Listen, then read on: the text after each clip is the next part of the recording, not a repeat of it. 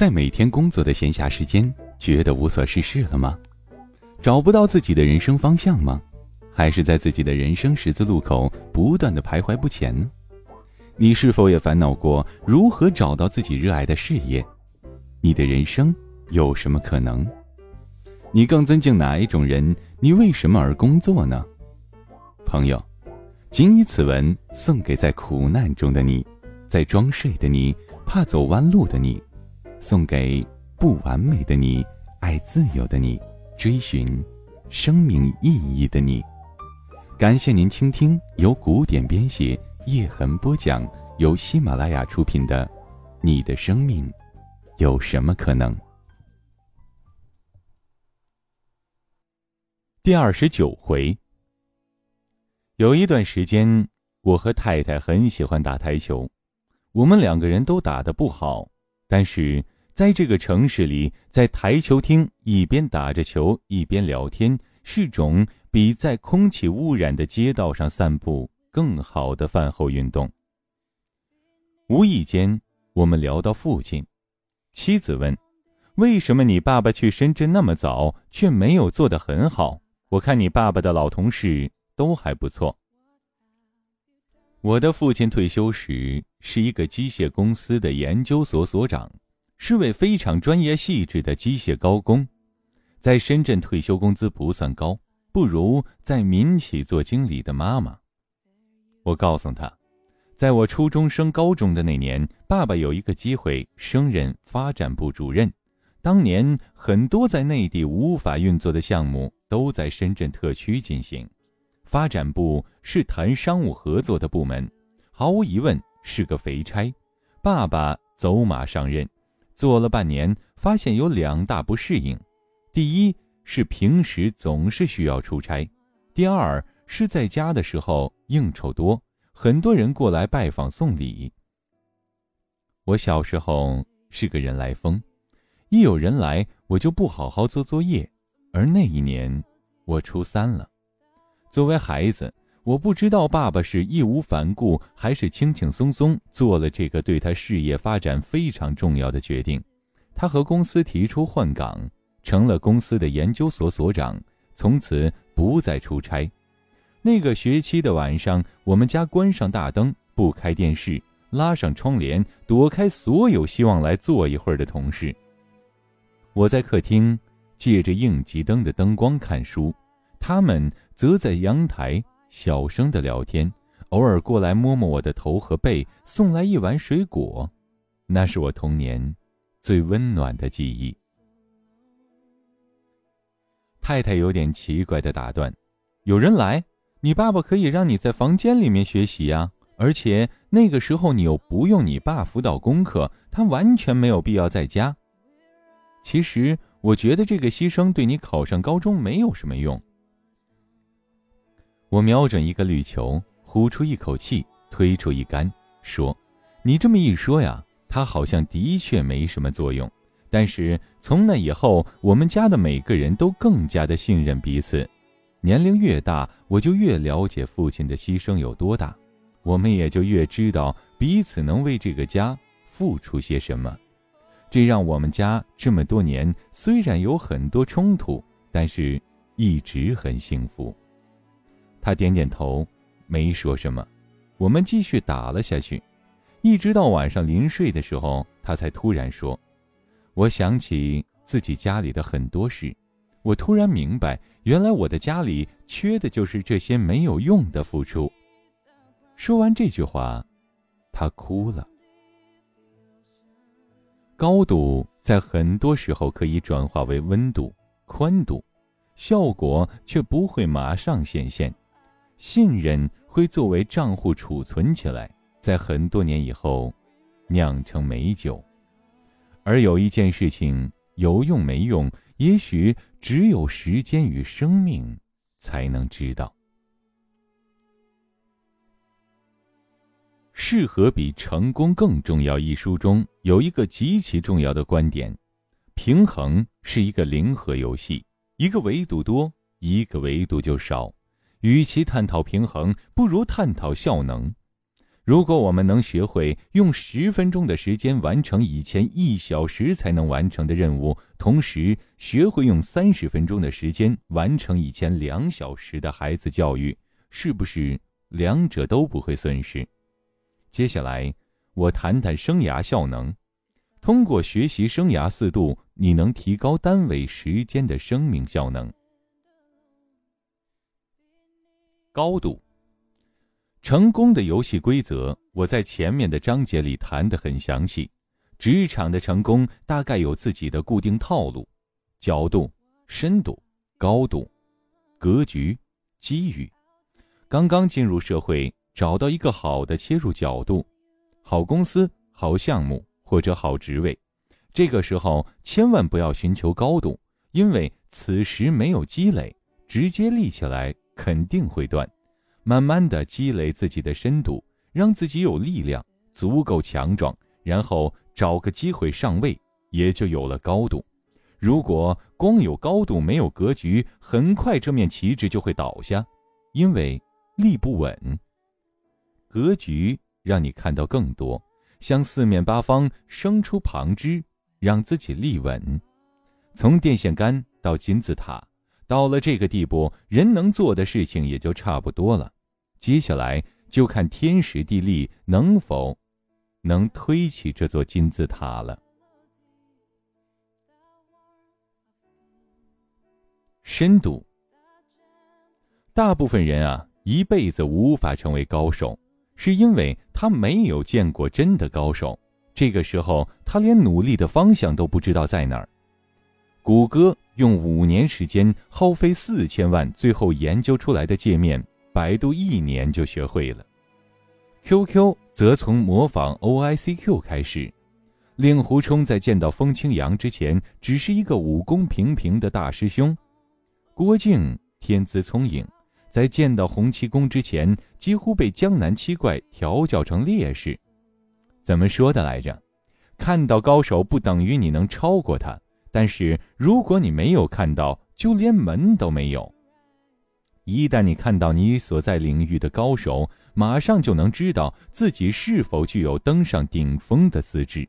如果你能找到与你气质接近的高手，马上就能知道自己该如何走上顶峰。看原点，听本人的课，找到行业内真正的牛人，是成为高手的必经之路。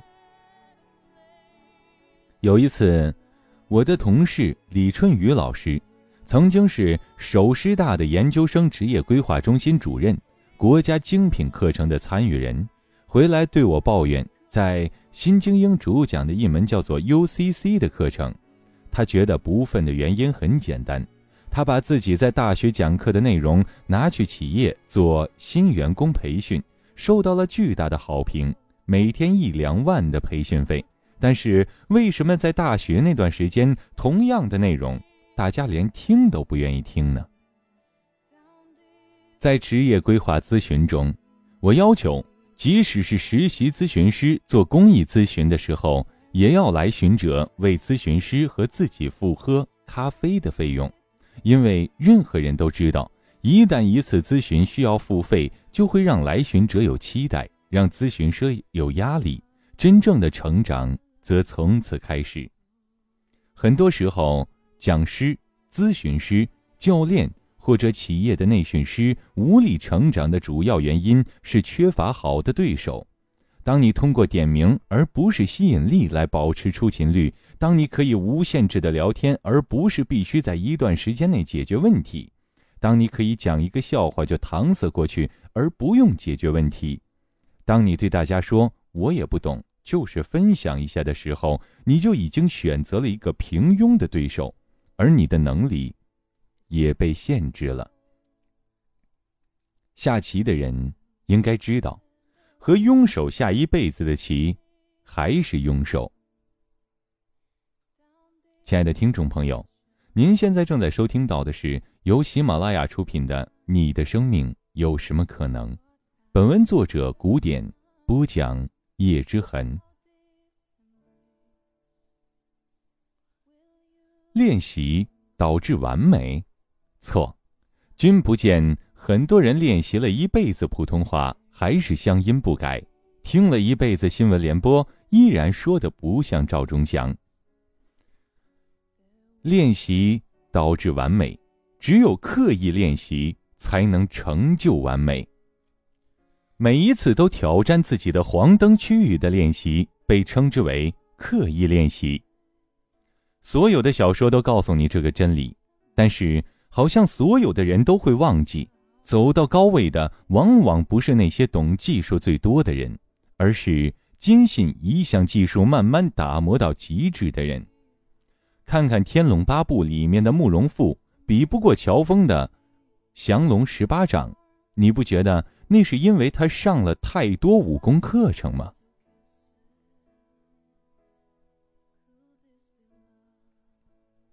宽度，有一些角色对你非常重要，有一些则不那么重要。试着给你的各种角角色呀排个序吧，子女。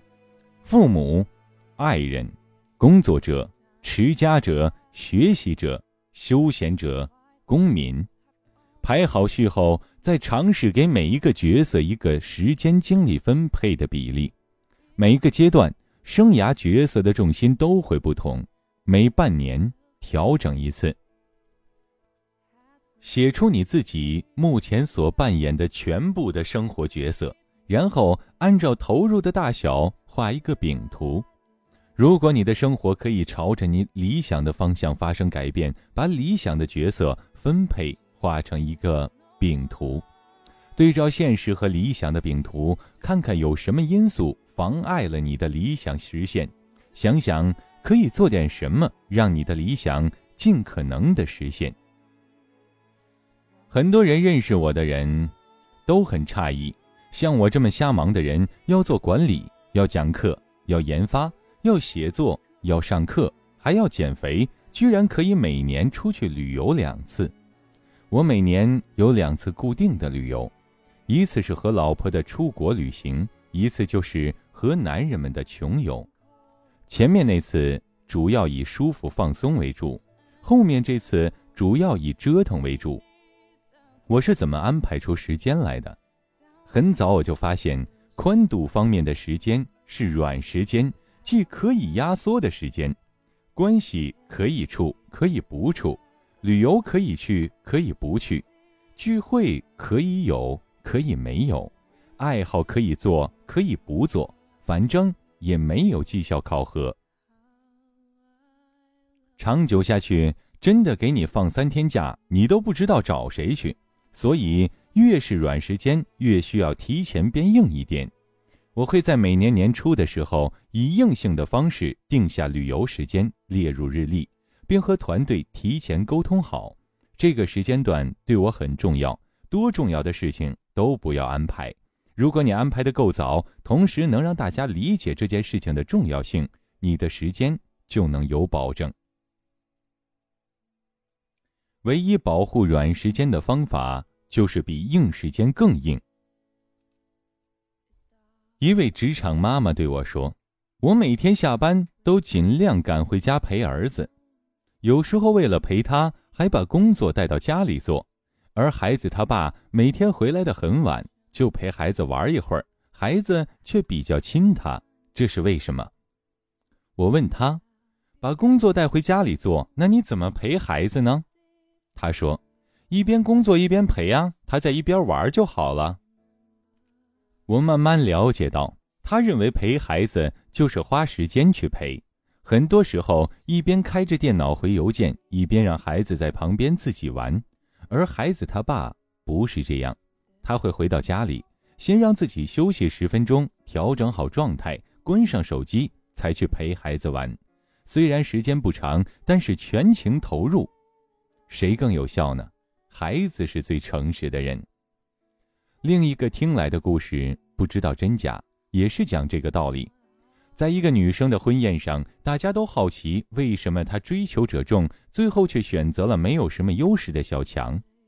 那个女孩子说：“很多人都会开车送我，或者找司机送我回家，但是只有他每次都陪我坐地铁，从雍和宫倒两趟地铁，然后走十五分钟，一直到我团结湖的家的楼下，能为我花钱并不珍贵，为我花精力才珍贵。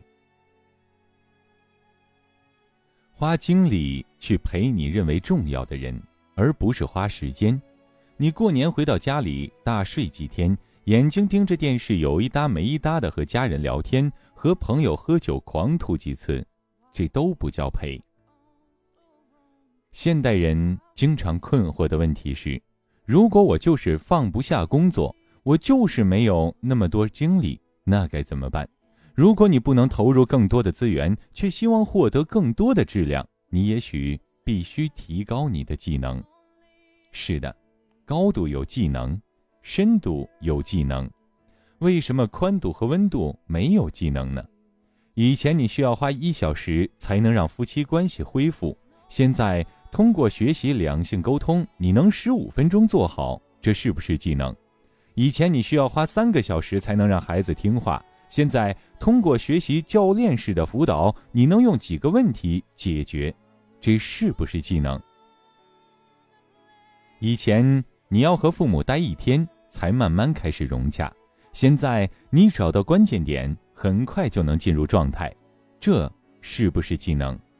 如果你想要时间更短却收获更多，你就必须提高生活的技能。在家里放一小块黑板，每个月把将要发生的精彩时刻预告出来，大家一起期待。在家里买台两千多块的投影仪，搭配三百块的音响，可以开一个自己的家庭电影院。然后把想看的电影存起来，列出节目单，每周开映，还可以邀请朋友一起观影。在家里挂一幅可刮擦的世界地图，把去过的地方刮开，这可以开始鼓励我们走遍世界。给父母设立一个旅游基金，恐吓他们说，如果这里面的钱今年不用完，明年就没了。这都是我的生涯宽度的管理技术。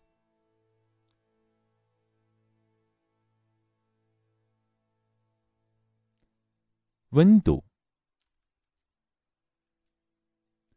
有一次啊，在企业家沙龙的分享聚会上，我问了一个问题：在座有多少人知道怎么样让你的员工在三分钟内开心起来？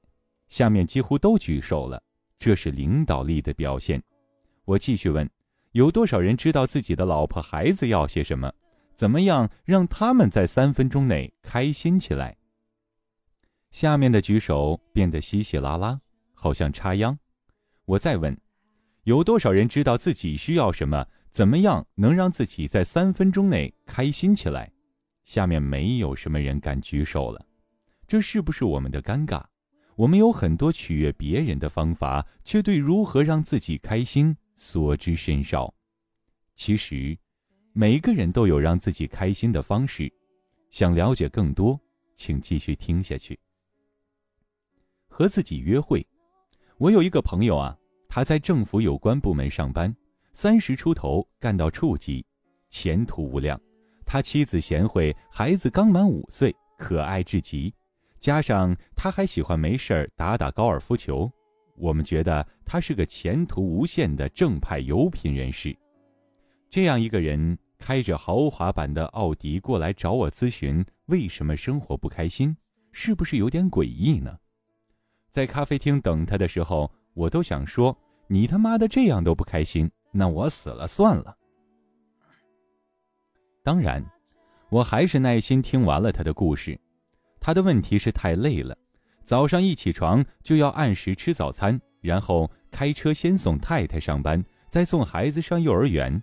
期间车里的音响一直放着某少儿英语课程的听力碟，因为孩子要考试过级，他在单位里一定是谨慎做人八小时，回到家里也不敢放松，因为父母亲在，孝顺的他要去他们房里坐坐，然后回房间给儿子讲故事。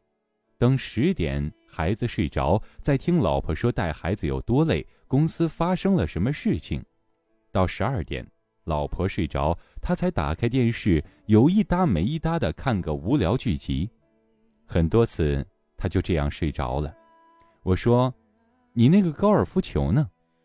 他叹了口气说：“那是朋友带他去玩的，他们也是去散心，很多时候还带有一些情绪，他还要照顾他们。”我想，你也能明白他的问题，他活得太累，太努力，想扮演好儿子、好爸爸、好下属、好领导、好朋友。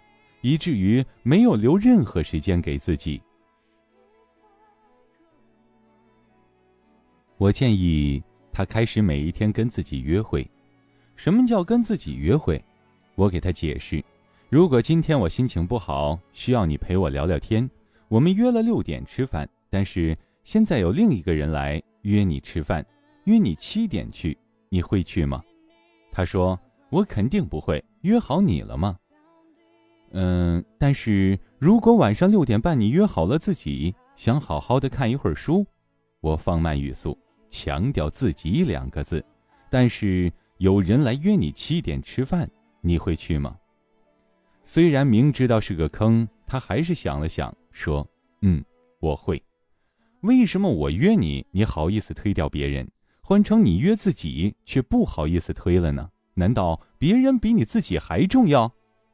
他好像有点明白了，我继续建议，不如你现在就安排一下日程，每一天都给自己安排一小会儿与自己的约会，时间先定每天二十分钟，和安排你的电话或者吃饭一样，正式写到你的日程表里去，名字就写“古典约见”。从那天开始，他每天都会和自己约会。先把车开到停车场，然后让他的老婆孩子先上楼，他则把鞋子脱了，把两只大汗脚伸到风挡玻璃上去，看袜子熏起一阵白雾，然后把椅背放下，关掉唧唧歪歪的少儿英语，放一段被他留洋媳妇鉴定为庸俗无比的郭德纲的相声，听到好玩的地方就肆无忌惮的恶俗的淫笑，一边笑还一边晃脚趾，有时。还放个痛快的响屁。三个月之后再见，他容光焕发，衣服的颜色都鲜艳了一些，眼神里面那种任重道远换成了轻松自在。他正和几个哥们儿策划去新疆自驾旅行，他们在一起闹哄哄的起哄说不准带家眷啊。说完一起看他，他则乐呵呵的说：“我爽了，他们才会爽啊。”没有问题。与自己的约会，设想你要去约见一个与你一模一样的人，你希望让他非常快乐和开心，你会做些什么安排呢？把这件事情记录下来，安排到你的日程里去，告诉你身边的人，自己要留出这个时间段，每天十到二十分钟就好。坚持两周，你的生涯温度就会上升。如果希望提高温度，学习心理和身心灵方面的课程都是不错的选择。有几个建议给你：可以从看感兴趣的经典书开始，建立一个系统的知识框架，然后再精细的深入一门学习，这样不容易走火入魔。区别知识与技能，系统的学习，但拿到一个心理学硕士学位，也许并不能帮你解决温度问题。体验式或互动式的课程更加适合非专业人士。正经的心理学和身心灵学习里，没有什么方法是对每个人都有效，或者任何时候都有效的终极法则。每个人都有适合自己的方式。如果你觉得老师的方式不适合自己，不是你有问题，离开就好。别太功利。如果你希望提高自己的温度，就别再给自己又制定一个目标。亲爱的听众朋友，感谢您收听由喜马拉雅出品的《你的生命有什么可能》，本文作者古典播讲叶之痕。今天的节目就播讲到这里，想要收听更多精彩内容，欢迎下载喜马拉雅手机客户端。